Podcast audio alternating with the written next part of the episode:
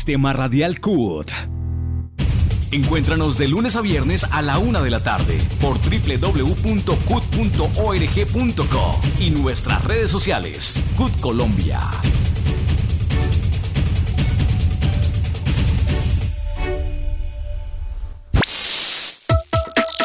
Informativo Radial CUT. Informa y acompaña a los trabajadores colombianos. Informativo Radial CUT. Informativo Radial CUT. Informativo Radial CUT. Bienvenidos a la emisión del informativo Radial CUT de hoy, 18 de noviembre de 2022. Este es un espacio creado por la Central Unitaria de Trabajadores CUT, la central sindical más grande, independiente y pluralista del país. Este espacio es producido por el equipo de comunicaciones de la CUT. Hoy tendremos temas de actualidad del mundo laboral, económico, social, político y ambiental del país. Los estaremos acompañando en la conducción de este espacio Carol Loaiza, Daniela Nieto, Mauricio Castañeda y quien les habla, Laura Orjuela. Y en la parte técnica nos acompaña Carlos Sillón bajo la dirección de Jairo Arenas, director de comunicaciones de la CUT. No olviden seguirnos en nuestras redes sociales donde nos encuentran como CUT Colombia y ver el programa de televisión Actualidad CUT los sábados por Canal Capital a las 9 y 30 de la mañana. Encuéntranos de lunes a viernes a la una de la tarde por www.cut.org.co y nuestras redes sociales. CUT Colombia.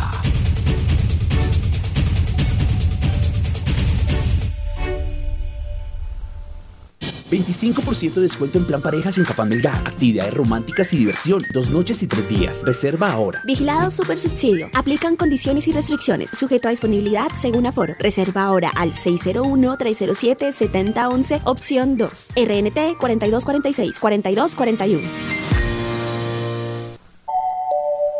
Todos los sábados a las 9 y 30 de la mañana en Canal Capital. No olvides ver Actualidad CUT, el primer programa de los trabajadores colombianos con el acontecer laboral, sindical, económico y social del país.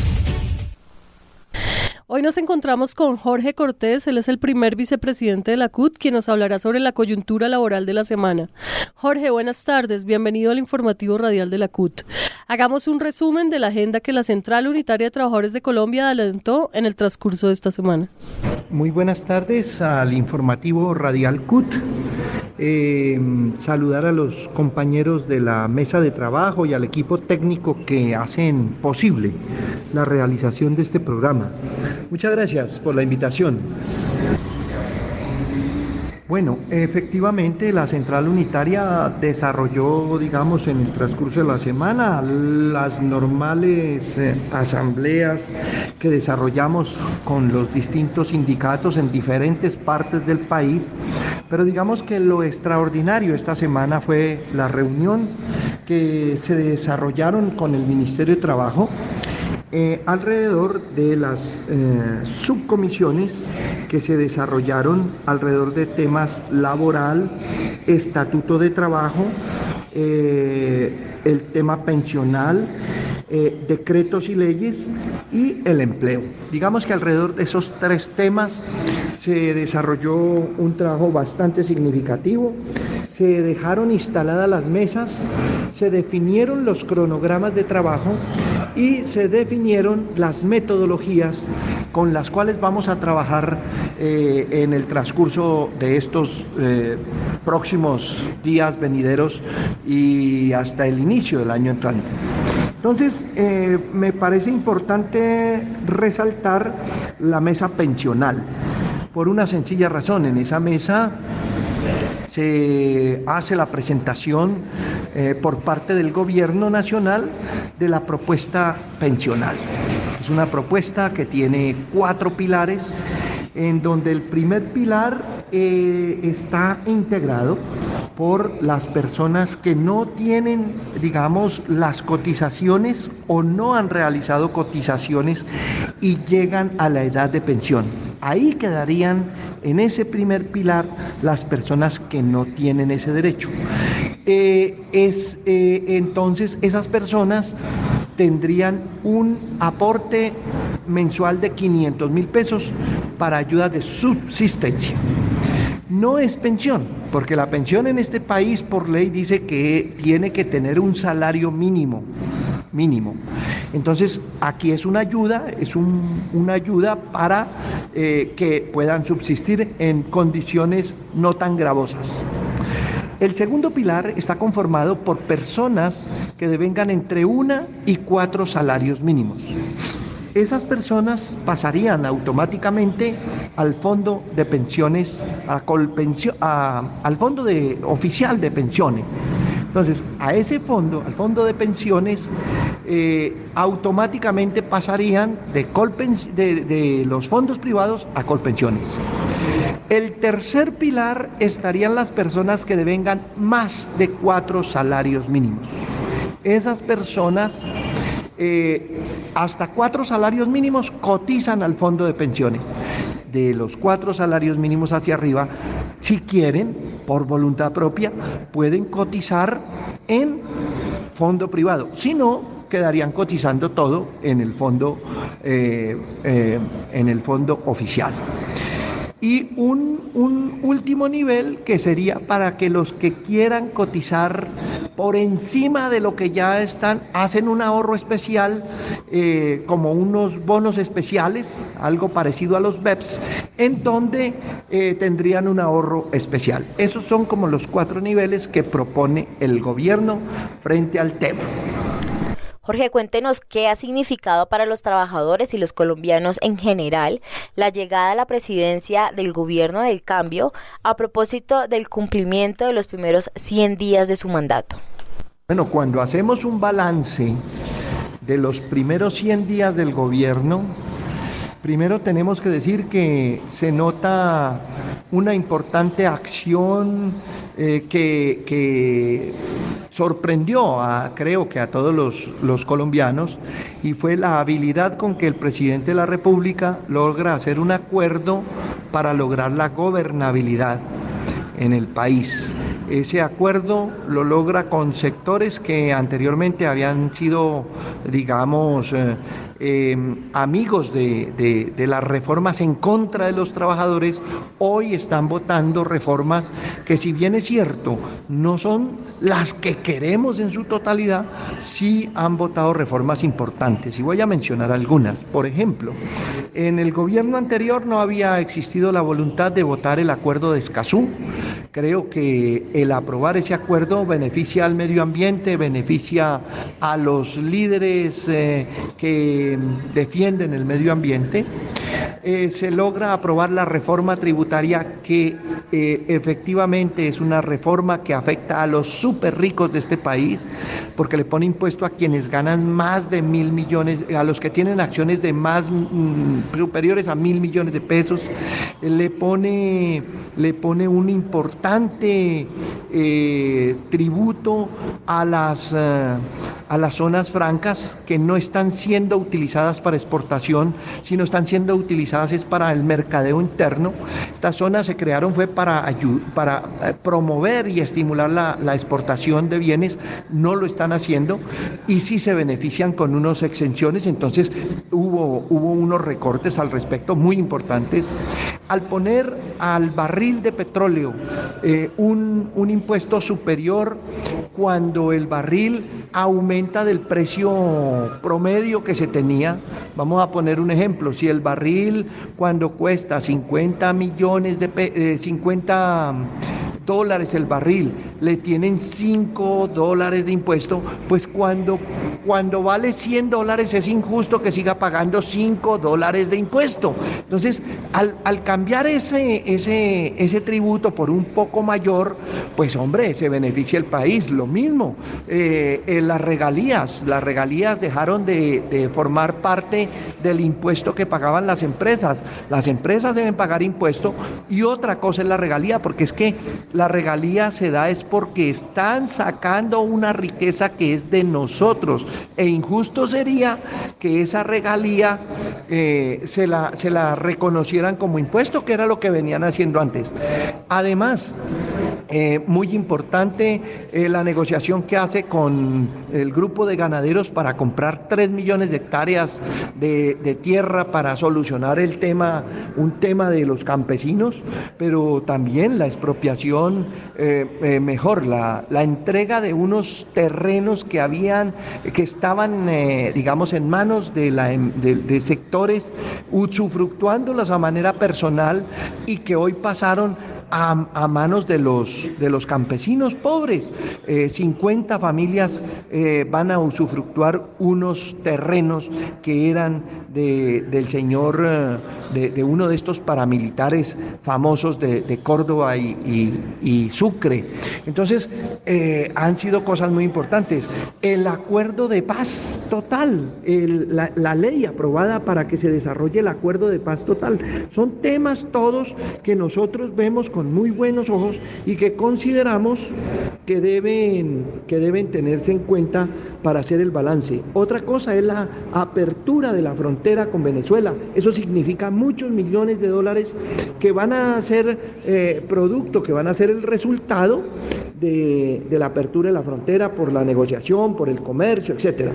Entonces, pues eh, son cosas eh, bastante importantes. Apoyamos también la propuesta de acabar la CPS para que los recursos vayan de manera directa a los hospitales, centros de salud y clínicas, que son los que prestan el, el servicio, el servicio de salud. Esta semana se adelantó por parte de FECOE el acto de conmemoración de los 40 años del movimiento pedagógico que ha significado esta transformación social. Muy importante el evento que desarrolla FECODE alrededor de sus 40 años del movimiento pedagógico. Eh, antes de, iniciarse ese proceso de discusión pedagógica en el seno de los maestros, la educación simplemente era una educación plana, una educación lancasteriana, con profunda implicación de, la religión, en donde eh, el repetir eh, el credo y, el, y, el, repetir las tablas de multiplicar o repetir eh, alguna información que daba el profesor era lo suficiente. Pues bueno, el movimiento pedagógico lo que lleva es que al maestro lo lleva a recapacitar, a mirar la educación desde un punto de vista crítico, en donde es más importante enseñarle a, conceptualizar temas, en donde es más importante a conocer el, el entorno, en donde es más importante conocer el medio ambiente, en donde es más importante interactuar con su sociedad y buscar que la educación influya en el desarrollo de la sociedad. Eso es, eh, digamos, lo que eh, es más importante de ese tema de la pedagogía y, por supuesto, eh, entramos a cuestionar si existe verdadera autonomía en las instituciones, si esa autonomía se pierde con los estándares curriculares que quieren aplanar las diversas formas de, educación, que si es la imposición de unos temas, lo que tiene que, jugar el Ministerio Educación Nacional o qué es realmente lo que debe hacer el Ministerio de Educación Nacional. Nosotros desde la pedagogía cuestionamos la financiación de la educación, la libertad de cátedra, la, disciplina la cuestionamos, porque hay distintas formas de ver la disciplina, eh, las concepciones de, de mirar la ciencia. Entonces, consideramos supremamente importante el tema de eh, este movimiento pedagógico y ojalá que volvamos a, volver a la, a la, ley 115, a mirar sus fines, a mirar sus objetivos y a defender la autonomía. Y por supuesto rechazamos eh, esa, esa mecánica de llenar papeles y papeles eh, los profesores que los alejan de la pedagogía. Lo mismo, la mecánica que hoy han puesto a los rectores para que sean gerentes. Los rectores no pueden ser gerentes, los rectores deben ser pedagogos. Y en ese orden de ideas eh, eh, se debe eh, dar la discusión en las salas de profesores y en, y en el Ministerio de Educación y en las secretarías de educación. Jorge, la semana pasada Ecopetrol reportó ganancias por 9,5 billones de pesos en el tercer trimestre, lo que, eh, de lo que lleva del año siendo uno de los mejores resultados en la historia. ¿Cómo afecta esto al país? Bueno, las ganancias que deja Ecopetrol son muy importantes. Debemos entender que es uno de los renglones que deja mayores ingresos para el país. Nosotros lo vemos con muy buenos ojos. Eh, además, porque permite que esos recursos que lleguen enriquezcan el presupuesto nacional. ¿Estamos de acuerdo con que se le ponga impuesto? Esa es la discusión. ¿Estamos de acuerdo con que se le ponga impuesto o no al petróleo? Por supuesto. El petróleo se lo llevan las multinacionales, el petróleo que se saca del subsuelo es nuestro. Entonces, si, si el, el precio del petróleo es barato, pues que tengan un impuesto bajito. Pero si el precio del petróleo se está pagando a nivel internacional eh, al doble, pues tendrán que tener un impuesto mucho más alto. Esa es la gran discusión que existe entre algunos que se oponen a que el impuesto al petróleo se le aumente cuando aumente el precio eh, internacional o que no se le aumente.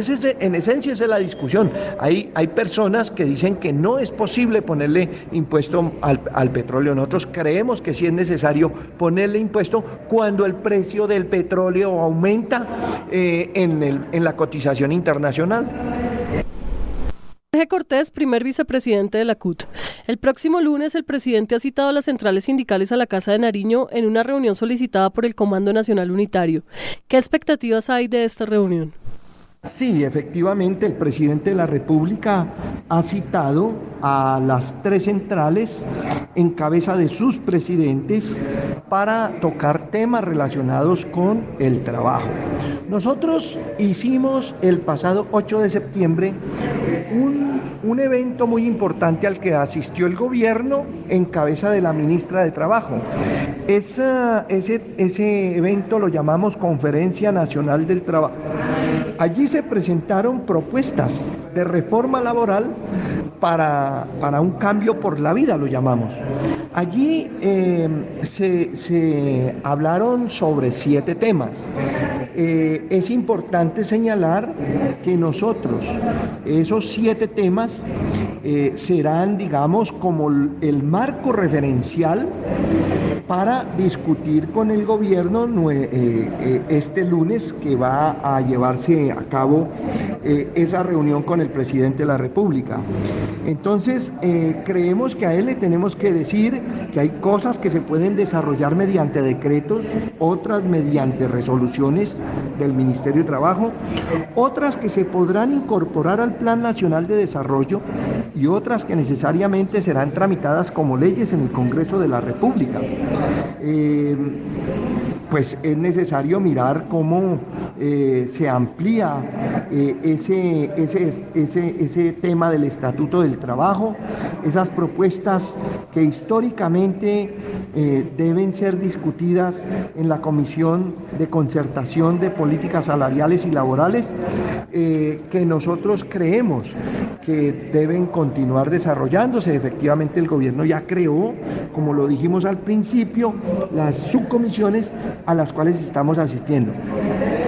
De hecho, queremos señalar dos cosas muy importantes, que el trabajo debe ser visto como un derecho fundamental, pero un derecho fundamental mediante el cual eh, se produce la riqueza, que es constructor de sociedad. Se ha formulado, digamos, eh, estos elementos eh, partiendo de los mandatos constitucionales y jurisprudenciales. Nosotros vamos a hacer referencia a los exhortos de la Corte Constitucional para dar cumplimiento a, lo que dice la Organización Internacional del Trabajo, los diferentes compromisos adquiridos eh, por los estados firmantes de los TLC, como dice a nivel internacional Estados Unidos, Canadá, la Unión Europea. Es decir, vamos a poner sobre la mesa temas que son de trascendental importancia para el movimiento sindical.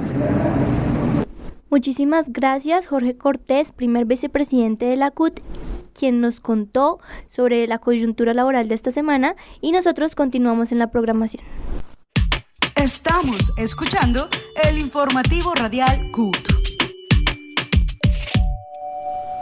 En Educación Empresarial CAFAM contamos con ofertas alineadas a sus necesidades y a las de su empresa. Formamos funcionarios en seis diferentes temáticas como fortalecimiento humano, familia, administración y emprendimiento, fortalecimiento en habilidades técnicas en el trabajo, bienestar e idiomas. Así nos aseguramos de darle formación integral a sus trabajadores. Inscriba a su empresa o consulte más información ingresando a cafam.com.co slash educación slash formación guion empresarial. Vigilado Supersubsidio.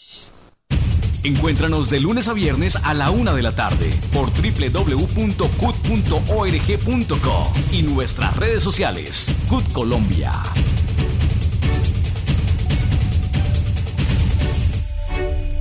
El pasado martes 15 de noviembre se realizó la movilización en respaldo del gobierno del presidente Gustavo Petro en sus primeros 100 días, en donde varios sindicatos y personas del común fueron partícipes y a quienes les preguntamos sobre los principales avances del gobierno, por qué este gobierno es el gobierno del cambio, entre otras preguntas. Esto fue lo que nos, nos respondieron. Álvaro Ortega del Sindicato Nacional de Trabajadores del Transporte. Álvaro, ¿por qué se está movilizando el día de hoy? Hoy estamos respaldando el gobierno del cambio, el gobierno del presidente Gustavo Petro, porque queremos que no se repita, no se vuelva a repetir lo que durante 200 años que anteceden sucedió con los gobiernos politiqueros que nos gobernaron, donde nos asesinaban a dirigentes sindicales, a líderes sociales, a jóvenes estudiantes, a cualquier cantidad de líderes sociales fallecidos. Hoy estamos en el gobierno del cambio, de la vida y del amor. El gobierno de Gustavo Petro, ¿cómo los ha beneficiado en su sector? En el sector transporte, nosotros tenemos la seguridad y que lo viene haciendo el Ministerio del Trabajo, donde ya se, el horario de trabajo, las horas extras empiezan a devengarse a partir de 6 de la tarde. Entonces queremos salarios dignos y trabajo digno. Mi nombre es Armando Villegas Centeno. Pertenezco al No Ciudadanía Libre de la Colombia Humana y estamos haciendo un trabajo en Bogotá y en el departamento de Bolívar. Hablemos de la conmemoración de los primeros 100 días del gobierno de Gustavo Petro y por qué se dice que este es el gobierno del cambio. Estamos muy optimistas, estamos contentos y continuamos con la esperanza de que este país cambie con el gobierno de Gustavo Petro. Estamos, vemos como positivo la, la reforma tributaria que ya pasó, con la cual se basa para sacar adelante todos los proyectos sociales que Gustavo Petro puso en la campaña. Igualmente las relaciones internacionales, la apertura del comercio con Venezuela, que es nuestro segundo socio, la apertura y el apoyo al, al proyecto, a la ley del para la defensa de la del Amazonas y de todo el ecosistema. De modo pues que la reforma agraria ya se compraron por parte de Petro 3, mil, 3 millones de hectáreas para distribuir en los campesinos y una serie de proyectos sociales que están beneficiando al pueblo colombiano. Y eso que nada más van 100 días. Cuando, avance, cuando avancemos más en este gobierno del cambio, la mejora para el pueblo, las reivindicaciones sociales serán mayores. Y le estamos proponiendo a Petro la recuperación del río Magdalena, de la ciénaga del país, porque Colombia tiene 1.111 ciénagas y el departamento de Bolívar cuenta con 556 kilómetros del río Magdalena y 38 mil hectáreas de cuerpo de agua que la vamos a poner a producir para todo el país. Por eso vamos a llevar nuestro nombre como candidato a la gobernación del departamento de Bolívar apoyado en este gobierno, este gobierno del cambio que representa Gustavo Petro y Francia Márquez. Por eso, mira, ahí tenemos la bandera, la bandera de Francia Márquez con el respaldo de Ciudadanías Libres de Colombia. Hablemos de lo positivo que es la aprobación del acuerdo de Escazú para los líderes ambientales y el medio ambiente. Protección para la vida de todos los líderes sociales que están luchando por el medio ambiente. La recuperación de la ciénaga es la recuperación de todo el ecosistema, es la recuperación del medio ambiente. La protección del medio ambiente es un mandato constitucional y es un mandato del gobierno de Gustavo Petro que todos los jóvenes y los mayores estamos también apoyando esta lucha que significa un mejor futuro para las generaciones presentes y futuras de Colombia. Javier Oviedo Gutiérrez, presidente del Sindicato de Medicina Legal. Por favor, háblenos de la conmemoración de los primeros 100 días de gobierno del presidente Gustavo Petro y por qué se habla de que este es el gobierno del cambio. Bueno, nosotros estamos con el gobierno del cambio. En 100 días de gobierno se han visto importantes proyectos eh, para el futuro de Colombia. Se establecieron relaciones con Venezuela. Se aprobó el proyecto de paz total para tener un poder dialogar con grupos eh, al margen de la ley. Se está tramitando el proyecto de sometimiento a la justicia. También se aprobó la reforma tributaria progresiva. Eh, tenemos, se ha hablado de un nuevo manejo, de, otro, otro enfoque distinto del manejo de, la, de las drogas. Ha habido en estos 100 días casi que una maratón en todo lo que tiene que ver con, con proyectar para un mejor país. Desde su sector, ¿qué beneficios ha traído los nuevos proyectos que tiene el gobierno de Gustavo Petro para la salud? Desde el Instituto Nacional de Medicina Legal y Ciencias Forenses, como Sindemegal y a través de la UTL del senador Bolívar y en las organizaciones de víctimas hemos presentado y radicado un proyecto que tiene como fin la independencia y autonomía del Instituto Nacional de Medicina de la Fiscalía, el fortalecimiento de la investigación, la docencia y el aumento de cobertura para prestar un mejor servicio a las víctimas y a la ciudadanía en general de parte del instituto, que sea algo totalmente autónomo y no como está en este momento que es adscrito a la Fiscalía. Jonathan Jiménez, pertenezco a la Asociación Distrital de Trabajadoras y Trabajadores de la Educación ADE. ¿Por qué se están movilizando el día de hoy? Bien, el día de hoy el pueblo colombiano se está movilizando, incluido Magisterio Colombiano, en respaldo a los 100 días de gobierno de Gustavo Petro y Francia Márquez.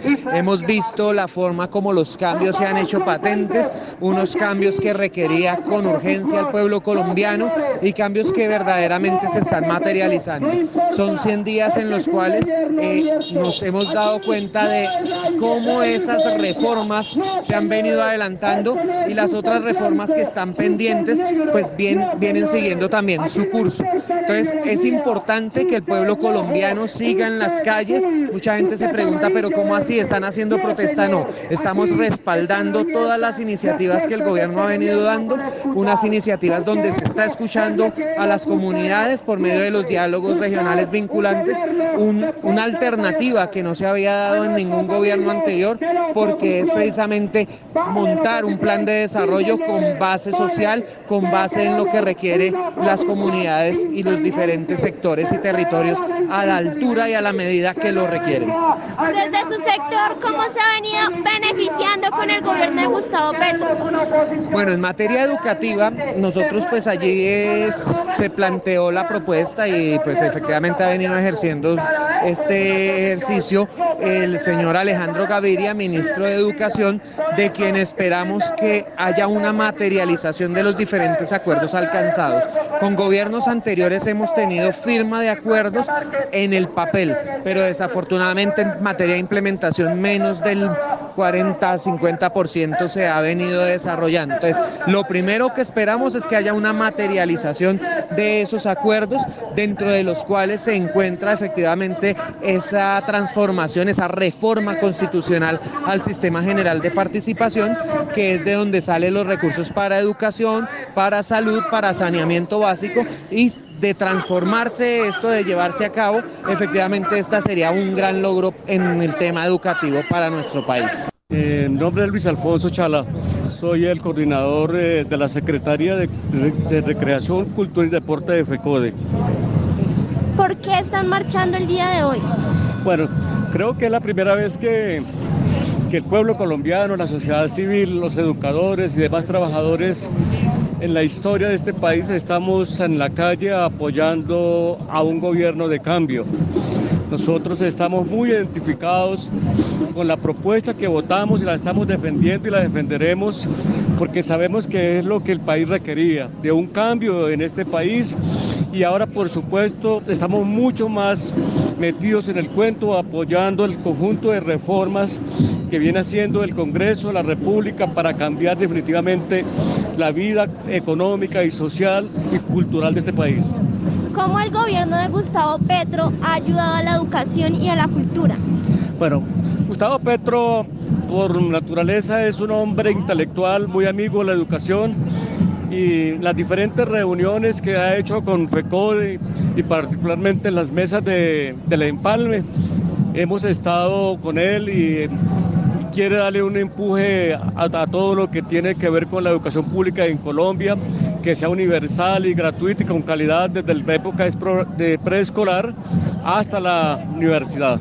Entonces creo que es la primera vez que un gobierno está haciendo un esfuerzo a pesar de las dificultades que ha tenido para poder eh, cumplirle a los estudiantes, cumplirle a los padres de familia, por supuesto a los estudiantes más pobres de este país.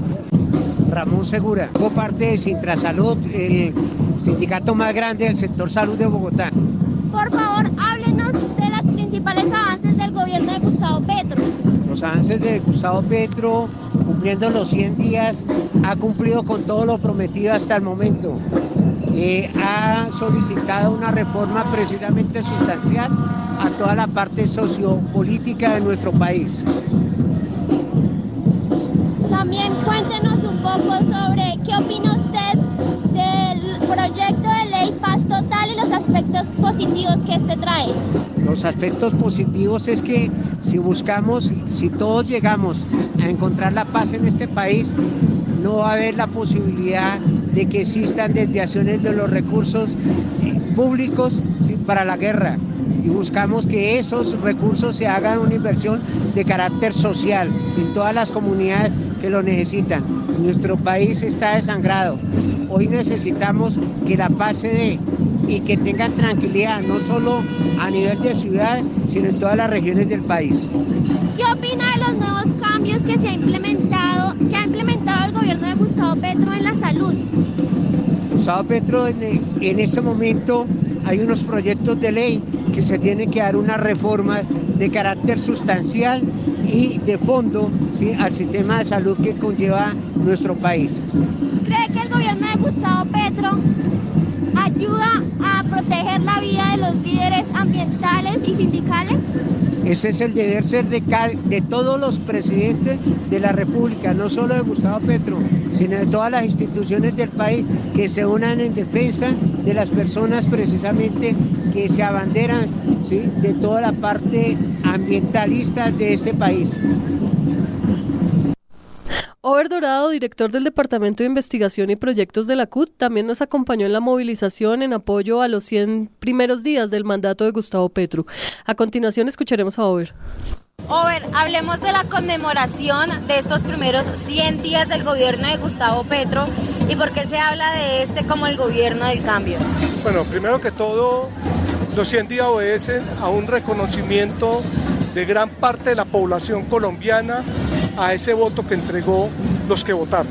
Pero segundo, es también a un compromiso que ha tenido el gobierno desde que está del 7 de agosto para acá de estar en un momento de agenda legislativa muy importante en los tres enfoques que planteó en su programa de gobierno. Uno, una agenda para la paz, una agenda para lo económico y una agenda para lo ambiental, entendiendo esto como un proceso de redistribución de la riqueza donde el pueblo colombiano salga ganando, donde los trabajadores y trabajadoras sean los beneficiados. Y en ese sentido, pues para nosotros como Central Unitaria de Trabajadores CUT, como trabajadores y trabajadoras, apoyar este gobierno tiene una reivindicación muy importante en lo político, en lo económico y en lo social. Hablando de la, pues de la aprobación y de estos aspectos positivos, Hablemos un poco eh, precisamente de lo positivo que es la aprobación del acuerdo de Escazú para los líderes ambientales y el medio ambiente en general. lo primero es que eh, se reconoce que esto tiene que tener una veeduría de los territorios, de las personas, comunidades que están en los territorios. Lo segundo es que empieza un proceso de rescate frente a la naturaleza, frente al ecosistema, frente a obtener eh, una situación que no se había tenido antes y es que la naturaleza también tiene derechos. Si la naturaleza tiene derechos y existe, nosotros existimos. Los humanos existimos, los animales existen. El ecosistema puede, puede desarrollarse naturalmente como tiene que hacer. Eh, hablemos también un poco en cuanto a los aciertos y desaciertos que tiene la exclusión a los impuestos a las, a las pensiones altas y también esta, este logro de la reforma tributaria que se obtuvo en estos días. Yo creo que el tema de las pensiones, el tema de las pensiones para nosotros es un tema eh, muy, muy importante y fundamental y es que no se pueden tocar en las condiciones actuales no se pueden tocar porque implicaría abrir las puertas para que sea otro punto de ataque contra los trabajadores y trabajadoras y más para todos aquellos que han sido cesantes. Ha sido un momento muy importante de que las pensiones se respeten por parte del gobierno en el sentido de que suficiente han tenido eh, de haber tributado anteriormente con su salario. Las pensiones hoy son para las personas que son cesantes y tocarlas es muy complicado. Otra discusión es las mega pensiones, pero para eso habrá el tiempo necesario para ir tocando cada uno de estos puntos donde los poderes del Estado, que no sea solamente el gobierno, sino que esté el legislativo y que esté el de justicia bajo la óptica y el poder popular, ahí ya entraríamos a determinar el tema de las pensiones, de, la, las megapensiones. Pero por ahora no hay confianza en términos de los otros poderes del Estado, tanto del, del legislativo como el judicial o el de justicia, en términos de que las pensiones no se hubieran tocado de ahí hacia abajo. Ya la OTE ha venido planteando bajarla, no de los 10, 12, 13 millones, sino a 5.5 millones de pesos. Y eso es muy complicado. Por eso creemos que es un logro de la Central Unitaria de Trabajadores que no, Trabajadores que no se haya tocado las pensiones. Y ya finalmente, y para cerrar, eh, ¿cuáles son estos aciertos y desaciertos de la reforma tributaria? Para mí, para mí, los aciertos fundamentales están en que es progresiva. Se está tocando a los más ricos. El desacierto, yo particularmente lo veo es que no se tocó a fondo el sector financiero y a los mega ricos. O sea, no es posible que los que tienen una fortuna o patrimonio por encima de 5 mil millones de pesos estén pagando lo mismo que los que tienen 30 mil, 40 mil, 50 mil, 100 mil millones de pesos. Eso es muy complicado. Entonces, en ese sentido, vemos que se había sido más progresivo, progresivo en eso y que no se tocó el sector financiero. También entrevistamos a dos senadores, Sandra Ramírez, senadora del Partido Comunes, y Wilson Arias, senador del Pacto Histórico. Hoy estamos con la marcha por los 100 días del gobierno del cambio. ¿Cuáles son los principales avances del gobierno de Petro? Bueno, los, principales avances del gobierno de Petro son muchos, a solo 100 días son muchos. Primero, primero tengo que decir que valió la pena firmar los acuerdos de La Habana, porque esto que estamos viendo hoy se debe a esas posibilidades que abrió. Segundo, con el gobierno de Petro y los 100 días, lo primero y que tengo que resaltar es que restableció los mecanismos de la implementación del acuerdo. CECIBE, CNR, Comisión Nacional de Garantías de Seguridad, de Seguridad y eso es muy importante. Segundo, tenemos una reforma tributaria que nos va a permitir inversión social y se está dando cumplimiento a tres ejes de su gobierno, lo social, lo económico y lo ambiental. Petro, el gobierno, el presidente Petro, puso a todo el mundo a hablar de Colombia, puso a Colombia como potencia mundial de la vida, pero también lo expresó a nivel internacional. ¿Qué quiere decir eso? Que puso a nuestro país a nivel internacional a hablar de la vida, de la paz, del medio ambiente.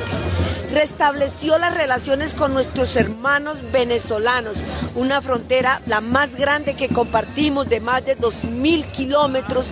Hoy se respira, se empieza a respirar otro ambiente, el ambiente de la convivencia, el ambiente de la paz, el ambiente de restablecer esas relaciones comerciales tan importantes en esta frontera.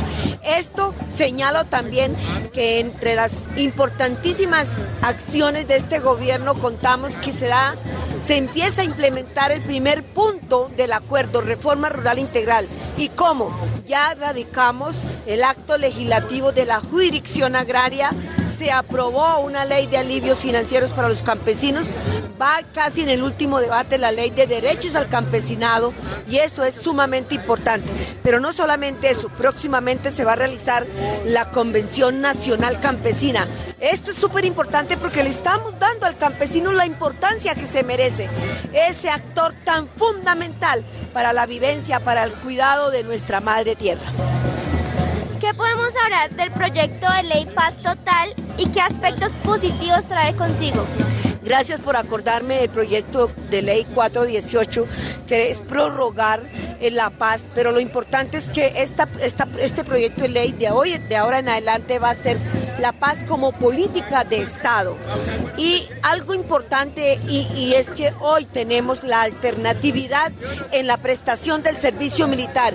El joven que no quiera prestar servicio militar puede prestar un servicio social para paz, para la paz, y esto va a equivaler a que ha prestado su servicio militar y va a obtener su libreta, que es una barrera para trabajo y para estudio y para muchas cosas a los jóvenes. Eso es muy importante. Lo otro, lo otro de la paz total, siendo un mecanismo, siendo, convirtiéndose en, un, en, un, en una herramienta para los próximos gobiernos al que no se le puede decir no a la paz, porque va a ser política de Estado. Yo destaco este elemento muy, pero muy importante.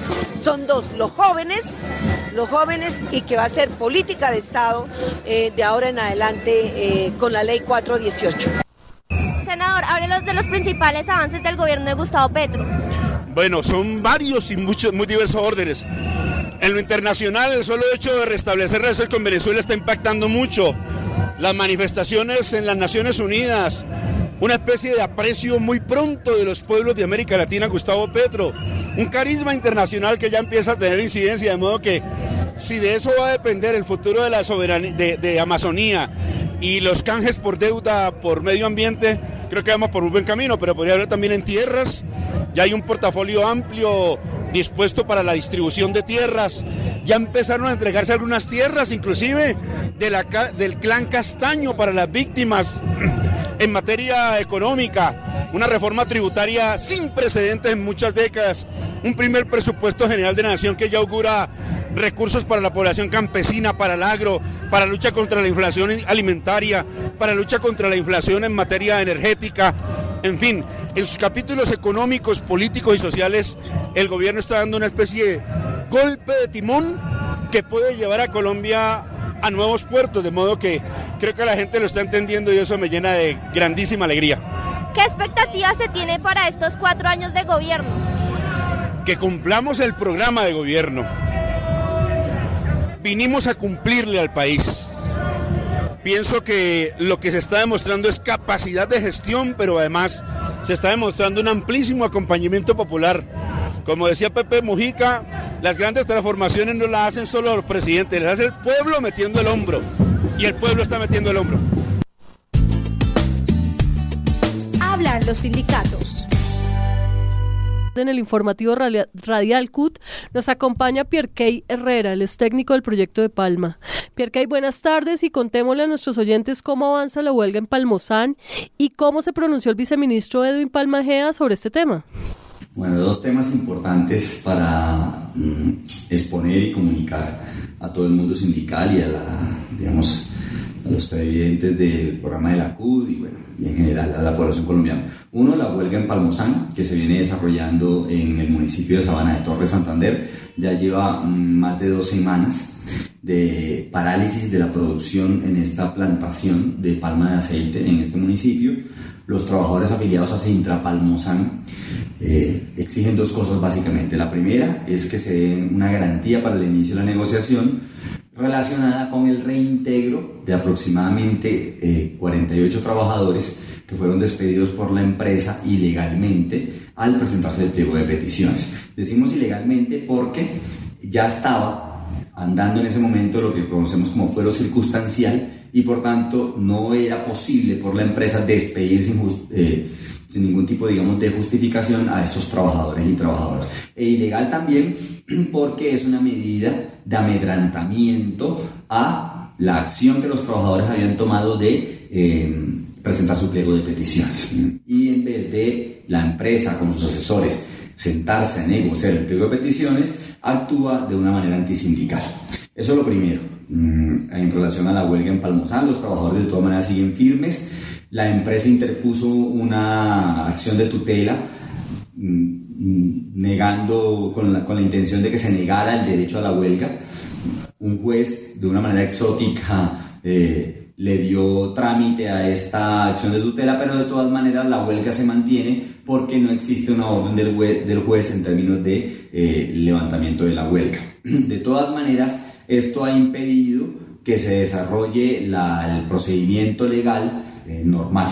Mm, de todas maneras, los trabajadores siguen en pie de lucha exigiendo garantías, es decir, el reintegro de los trabajadores y dos, la negociación, que se instaure la mesa de negociación sin ningún tipo de eh, mm, triquiñuela por parte de la empresa. Lo otro, la otra nota importante que queremos referir es una reunión que tuvimos con el viceministro de Trabajo de Edwin Palma Egea, la coordinadora sindical Palmera, donde básicamente se llegaron a tres conclusiones. La primera es que el Ministerio de Trabajo va a hacer una vigilancia especial sobre las cinco empresas con peores prácticas laborales en el sector, las cuales denunciamos en nuestra pasada Asamblea Nacional Sindical. Esas empresas son Indupalma S.A., Gradesa, Palma y Trabajo SAS, Palmagro y Extractora San Fernando, una de las empresas donde también hay un conflicto en este momento. Entonces el Ministerio se compromete a hacer una vigilancia estrecha sobre estas empresas para, eh, junto con los directores territoriales de Santander, Cesar y Magdalena, presionar el cumplimiento de los derechos laborales ahí. Lo segundo es el establecimiento de una interlocución constante entre la Coordinadora Sindical Palmera y el Ministerio de Trabajo para atender los diversos casos de querellas eh, que se han presentado históricamente en el sector y las cuales vamos a empezar a recuperar. Y lo tercero es el establecimiento o el llamado que el Ministerio hace a Fede Palma, la gremial, la patronal palmera, para que se sienta a conversar con el Ministerio y con la Coordinadora Sindical Palmera para que todos estos conflictos se resuelvan y para que se pueda establecer un mecanismo futuro de negociación de rama de industria, aunado esto al pliego de peticiones de rama que ya venimos construyendo. Se adelanta esta semana el quinto Congreso de la Confederación Sindical Internacional CSI en Australia. Desde la delegación de la CUT Colombia se defiende la unidad de los trabajadores del mundo por un sindicalismo de la clase obrera. Para esto tenemos a Diógenes Orjuela, eh, miembro de la Junta Directiva Diógenes. Hablemos sobre la, sobre la importancia de este evento. El Congreso de la Confederación Sindical Internacional es eh, el evento sindical más importante de los sindicatos de todo el planeta. La Confederación Sindical Internacional eh, es la organización que aglutina 200 millones de trabajadores de todos los cinco continentes. Se está realizando precisamente en la ciudad de Melbourne, en Australia, y allí hemos coincidido, después de recorrer largas distancias, hemos coincidido las centrales sindicales de América, Europa, Asia, África y Oceanía. Es un congreso con más de 2.000 participantes. De Colombia precisamente también estamos participando, la CUD con ocho delegados eh, y la CTC con cuatro delegados, que somos las dos centrales que estamos afiliados a la Confederación Sindical eh, Internacional. De tal manera que primero para la, para la CUD es un enorme orgullo estar participando allí con todos los sindicalistas del mundo. Tenemos una importantísima delegación que está compuesta por parte de la CUD por el compañero presidente Francisco Maltés, por Fabio Arias, Diógenes Orjuela, Rosalba Gómez, Ligia Inés Alzate y dos, dos compañeras sindicalistas muy jóvenes que es además la expresión de cómo va eh, avanzando el tema de mujeres y jóvenes en la CUB, la compañera Pamela Gamboa de la Unión General de Trabajadores Informales y la compañera eh, Lina Montilla, que es la presidenta de la subdirectiva del departamento de Risaralda por parte de la CUD. Entonces señalar precisamente eh, es eso, eh, los temas que aborde la CSI en estas sesiones que van a durar hasta el día martes 22, están enmarcadas, diríamos, en una formulación muy general y que abarca todos los problemas del mundo. Es por un nuevo contrato social.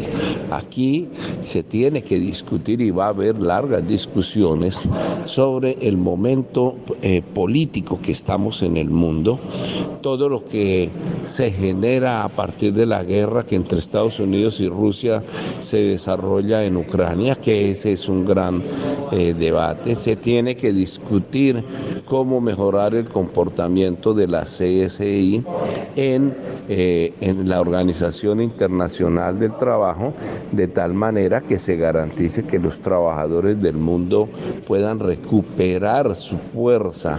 Eh, para enfrentar las posiciones de los sectores más retardatarios y más conservadores en el seno de la Organización Internacional eh, del Trabajo. Son los sectores de gobierno, sectores de los empleadores que buscan quitarle precisamente a la OIT la fuerza que significa el control normativo del mundo de los trabajadores, en donde eh, pensamos que la CSI le ha faltado mucha más eficacia, mucha más contundencia. para defender no solo el tema de la huelga, sino precisamente, diríamos, para detener toda esta corriente precarizadora del empleo que se está dando en todo, en todo el mundo. También dentro de lo que llamamos ese contrato social y esos debates que vamos a sostener, pues eso incluye eh, también, incluyen eh, eh, ese debate sobre ese empleo que ha surgido, que lo han vuelto empleo absolutamente basura, que es el empleo que ha surgido alrededor de las plataformas. Unos grandes negocios que producen grandes capitales y se dan el lujo de ser que no decir que no tienen empleo cuando han puesto a su servicio a millones y millones de trabajadores del mundo que trabajan para ellos, que trabajan para engordar sus fortunas sin ninguna relación laboral, sin ninguna protección y asumiendo absolutamente todo el riesgo de la operación y del trabajo. Estamos hablando, por ejemplo, de los domiciliarios, que eso se volvió, se volvió una cadena de trabajo inmensamente grande en el mundo, pero también todas las nuevas formas de empleo que han surgido, que han surgido en el mundo, todas estas formas nuevas de empleo que han surgido en el mundo y que tienen que ver con los desarrollos tecnológicos, el tema del teletrabajo, el tema del derecho a la desconexión en el mundo, el tema de de la capacitación y de la formación debido de los trabajadores, el tema de, del aprendizaje de los trabajadores para un pleno eh, desarrollo de sus capacidades laborales en, en, el mundo. Pero también el tema del nuevo contrato social tiene que involucrar el debate de los obreros y de los trabajadores del mundo y de los sindicatos del mundo, tiene que involucrar ese, ese, ese debate de, lo, de la globalización ese debate de, de, la supremacía en el mundo del capital financiero, de las grandes multinacionales, de la eh, enorme desigualdad que se está generando en el mundo con el amasamiento de fortunas supremamente eh, grandes. Es decir, tenemos que abordar la discusión de cómo los sindicatos del mundo dan una lucha precisamente para que eh, disminuya la pobreza, se distribuya la mejor la riqueza inclusive entre, entre los países y entre los seres ya casi 8 mil millones de habitantes de este planeta. Diógenes, del corrido del evento, ¿qué podemos destacar? ¿Qué se ha desarrollado hasta ahora en el Congreso? Hasta ahora en el Congreso tuvimos este jueves pasado en la tarde la instalación eh, y los actos protocolarios de inicio del Congreso. Eh, fue un gran acto muy importante con elementos culturales, con elementos académicos, en donde en gran medida nos mostraron eh, la historia de las luchas de, de los... Mm, de los indígenas australianos cuando fue el país fue invadido, fue tomado por Inglaterra. Australia fue una colonia inglesa sometida a todos los vejámenes eh, que, son, son, que, que someten los países colonialistas. En esa época, Inglaterra como la superpotencia universal eh, se asentó en Australia lastimó a sus habitantes eh, originarios y todo esto es contado en el Congreso a través de, unas expresiones culturales muy bonitas, pero también a través de una narración histórica que hace un senador eh, del Partido Laborista y que hace una, una larga exposición sobre toda esta historia eh, de, diríamos, de calamidad australiana en los tiempos de coloniaje de, eh, de la superpotencia entonces el reino el Reino Unido, pero también mostrando cómo los sindicatos australianos eh, y, los indígenas australianos han dado grandes batallas precisamente eh, para avanzar y para lograr que el trabajo hoy sea un trabajo digno y que los trabajadores australianos en general tengan unas buenas y positivas condiciones de trabajo como lo evidenciamos evidentemente en los recorridos que uno hace por las ciudades y por las zonas céntricas y por lo que cuentan los mismos compañeros eh, de los sindicatos eh, australianos. Hubo también pues la intervención de la presidenta de los sindicatos australianos, una compañera muy importante. Hubo la intervención también del presidente de la Confederación Sindical eh, Internacional, un compañero que es africano, y terminamos esta semana, estamos terminando esta semana con la intervención de, la apertura oficial ya de las sesiones, que es la que se da el día viernes con eh, el discurso de instalación oficial del Congreso por parte de la secretaria general, la compañera Sharon Burroughs, que dará cuenta de, sus, su periodo de presidencia de ocho años, eh, porque ella tuvo dos, dos periodos, los periodos en la CS de cuatro años, con su periodo dará cuenta de, de, esto, dará cuenta de las propuestas que son las que vamos a discutir durante el día sábado, durante el día lunes y el día el sábado, domingo, lunes y martes, que es el día que estará finalizando el Congreso. El día lunes estaremos eh, realizando dos acciones que son muy importantes. Estaremos eh, eligiendo eh, el Buró y la Secretaría General para la Confederación Sindical Internacional, pero además se estará aprobando la declaración que será la guía pues para los trabajadores del mundo afiliados a la CS. Y es eso en general mm, eh, la significación, lo que se, eh, hemos visto, lo que se está desarrollando.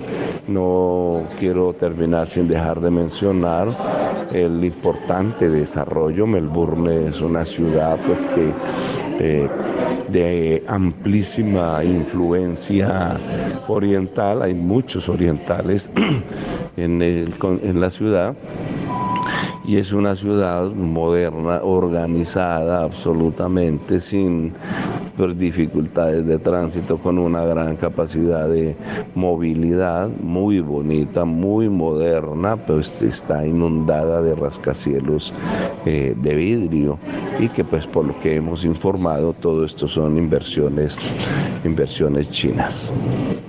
Estamos escuchando el informativo radial CUT. 25% de descuento en plan parejas en Cafán Melgar. Actividades románticas y diversión. Dos noches y tres días. Reserva ahora. Vigilado Super Subsidio. Aplican condiciones y restricciones. Sujeto a disponibilidad según aforo. Reserva ahora al 601-307-7011, opción 2. RNT 4246-4241. Encuéntranos de lunes a viernes a la una de la tarde por www.cut.org.co y nuestras redes sociales. CUT Colombia.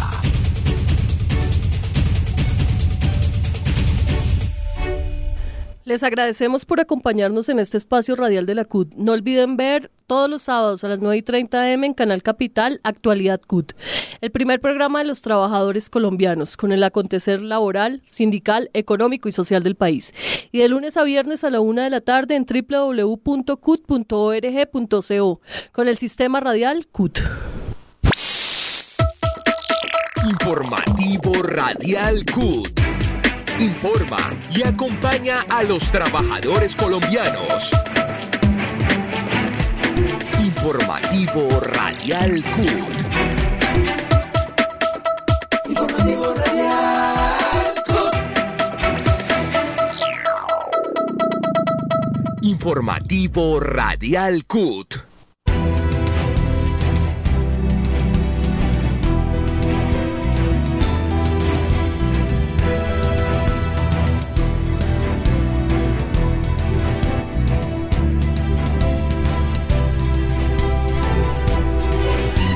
Sistema Radial CUT. Sistema Radial CUT.